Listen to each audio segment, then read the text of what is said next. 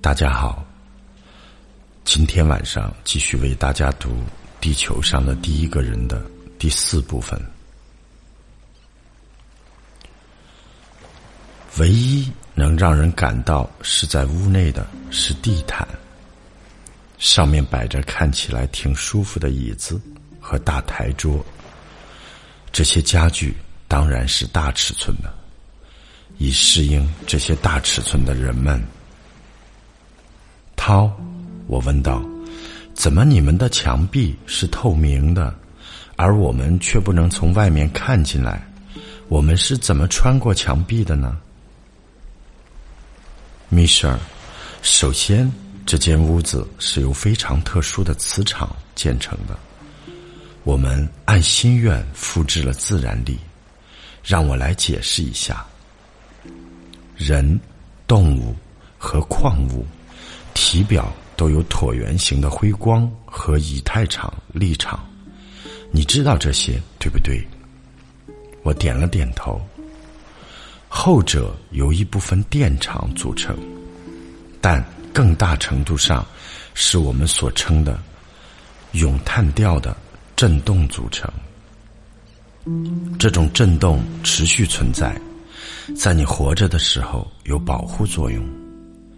它们和辉光的震动不是一回事。为建造我们的住所，我们在一个河的周围制造了矿物质。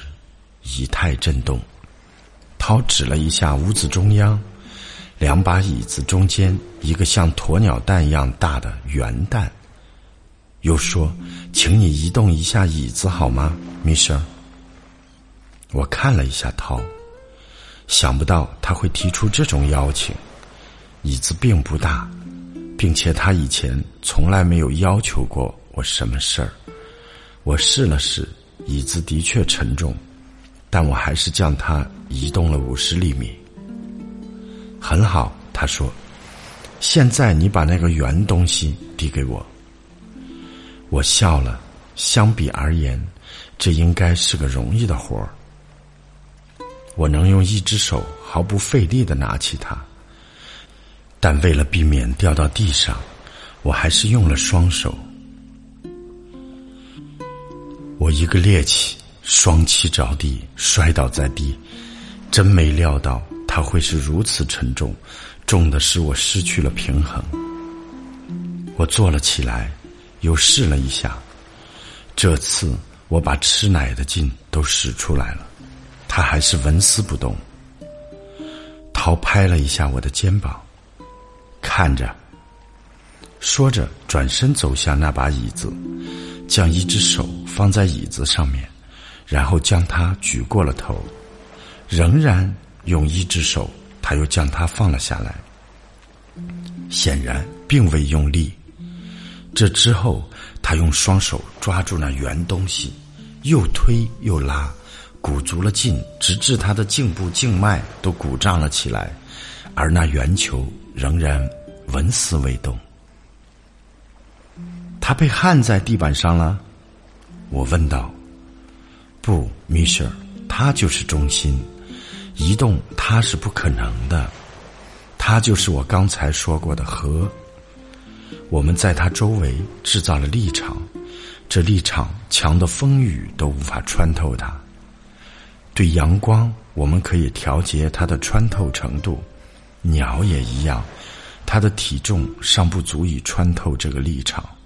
如果有较重的鸟儿落在上面，它会下线。这会使鸟吓得立刻飞走，而不至于发生任何危险。真机巧，我说道。门口的灯光有什么用途呢？我们能从任何方位随便出入吗？当然能啊，只是因为我们从外面看不到里面，随意进入会撞着屋里的家具。最合适的入口就是有灯光的那个地方。来，让我带你四周看一看。我跟着他，发现一个装饰的极其讲究的隔间。屋里有一个微型游泳池，好像是由斑岩砌成的。旁边有一个同样大小的池子，池子里有个天鹅，头弯着，嘴张着，景色真是漂亮。涛将手放到天鹅的嘴下面，水立刻就流出来，流到他的手上，又到池子里。他将手缩回，水就停止了。他示意要我试一试。这池子大约有一米五高，我不得不高高的抬起胳膊，但我还是同样的将水引了出来。真聪明，我评价道。这岛上有可饮用的水吗？还是你们也得打井？涛的脸上又一次显出被逗乐的笑容，这种神情我已经很熟悉了。每当我说对了一些对他来说似乎是离奇的事情的时候，他就会这么笑的。不，米生，我们这儿的水源不像你们地球上，这个大石鸟下面有一个装置。它将空气从外面抽进来，并将空气转化为所需要的水，真是妙极了。我说道：“我们这不过是在探索自然定律罢了。如果需要热水怎么办呢？”我又问道。“电子振动力。要热水，你将脚放到这里；要开水，就放到那里。”按钮在边上，它控制着这装置的功能，但这些都只不过是物质细节，没有多大的意义。这边，涛说道：“随着我的目光，是休息室，你在这儿休息。”他指了地板上一个厚厚的床垫，它比地板稍低一些。我躺了下来，立刻就觉得像是浮在地面似的。虽然他还在说着话，我却一句也听不见。他在朦胧的帘子后消失了，这使我觉得好像是被包在厚厚的木棉一样的雾霭之中。同时，耳边又响起了音乐的旋律，整个环境使人彻底的放松了。数秒后，涛的声音又响在了耳边。随着雾的升起和最终消散，他的声音越来越大。我又站了起来，觉得怎么样，米舍？舒服极了，我十分高兴的回答他。但还有件事我还没看，就是厨房。你知道厨房对地球人而言是多么重要的。这边，他说道，笑着。朝另一个方向走了几步，你能看到这些透明的抽屉吗？里面从左到右，有鱼、甲鱼、鸡蛋、奶酪、乳制品、蔬菜和水果。这儿最后一个，还有你们所叫的曼娜，就是圣经中所称的圣食。那是我们的面包。不管你是在戏弄我，还是拿我玩儿，在这些抽屉里，我看到的不过是些红、绿、棕色的颜色和这些颜色的混合物罢了。我告诉涛，你看到的是这些食物的浓缩品，鱼、蔬菜等等。有最好的厨师用特殊的方法制作的质量最高的食品，你吃了就会发现这些食物好极了，非常有营养。涛又用他们的语言说了句什么，我面前就出现了一个盘子，各种食物排列成极诱人的图案。我品尝了一些，味道真的好极了。虽然它们的味道和我这辈子吃过的任何食物都不一样，曼娜我在飞船上已经尝过了，现在我又吃了一些，我发现将它与其他蔬菜融合在一起吃，则味道更好。你说在地球上这种面包被称为曼娜，地球上怎么会有它呢？我问涛，涛告诉我。它是我们在宇宙飞船上执行任务时经常带的一种食品，很容易做，只要稍微浓缩了一下就行，但又很有营养。事实上，它是一种全面食品，是用麦子和燕麦制成的。只吃它，你就可以生存好几个月。就在这时，我的注意力被吸引到了前来的几个人身上。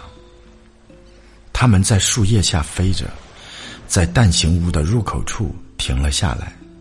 松开了他们的塔拉，将塔拉放在一个大理石板上之后，就鱼贯而入了。我高兴地认出，他们是比阿斯特拉、拉托里和飞船上的其他一些人。他们脱下了航空制服，现在换上的是阿拉伯式长袍，长袍上有着稍微发光的颜色。后来我才知道。为什么每件长袍的颜色是因人而异的？此刻很难想象，他们就是我在宇宙飞船上认识并与之交谈过的那些人。他们的变化太大了。拉涛利走向我，微笑洋溢在他的脸上。他将手放在我的肩上，用心灵感应告诉我：“你好像有些发愣，亲爱的。”不喜欢我们的住处吗？他读懂了我的肯定和赞美的反应，高兴起来。他转身向其他人宣讲了我的意思，大家立刻互相热烈、快速的交谈了起来。他们都坐了下来，就像是坐在他们自己的家里一样。我却有些激励鹤群之感，因为我的个头和他们相差的太悬殊了。涛走回了厨房，装满了一盘吃食。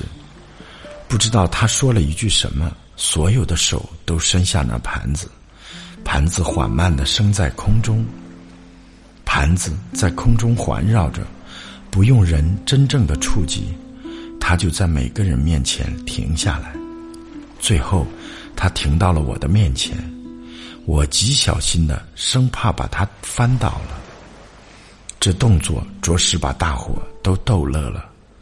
我取了一杯水脉，盘子停止了周转，退回到它本来的位置，所有的手也都放了下来。那是怎么回事呢？我问涛。每个人都感到了我的疑问，屋子里爆发出一阵笑声。涛告诉我。通过你所称的抗地心引力的原理，米舍，我们能很容易将自己升在空中呢。但那只不过是我们在闹着玩的把戏罢了，没有多大意思。说完，涛双腿盘起，开始上升，升到屋顶之后，又静止在半空中。我凝视着他。但很快就意识到，我是屋中唯一对此感兴趣的人。的确，我肯定显得很愚蠢木呆，因为大家都在盯着我。显然，涛的举止对其他人是司空见惯的，他们更感兴趣的是我那面部瞠目结舌的表情。涛缓缓的降到了他的座位上。他说道：“这只是演示了你们地球上丢失的众多技术中的一种，米舍。现在地球上只有极少数仍然有这种能力。过去，曾一度有许多人都在练习包括这种在内的其他好多种技术的。我们度过了整整一个轻松愉快的下午，直到太阳在天空落下之后。”涛解释说：“米舍尔，这个渡口就是我们对我们的住所的称呼，将是你在海奥华短期旅行的临时住所。我们现在该走了，好让你睡觉。如果你想洗澡，你知道该怎么样调节水了。你可以在床上休息，但努力在半小时内准备就绪，因为之后就没有灯光。”我们能在夜间和白天一样看清物体，所以不需要灯光。这房间有安全系统吗？我在这儿安全吗？我担心的问。涛又笑了。在这个星球上，你睡在市中心的街道上，都比你睡在地球上有全副武装的士兵守卫的大楼里安全。这里，我们只有进化程度非常高的生灵，绝对没有你们地球上那种罪犯。在我们眼里，他们是最坏的野兽。就说这些吧，晚安。涛转身出了屋子，加入到他的朋友们中去了。他们肯定给他带来了 Lady Olak，因为他和他们在一起飞。我收拾了一下，就要度过我在海奥华上的第一夜了。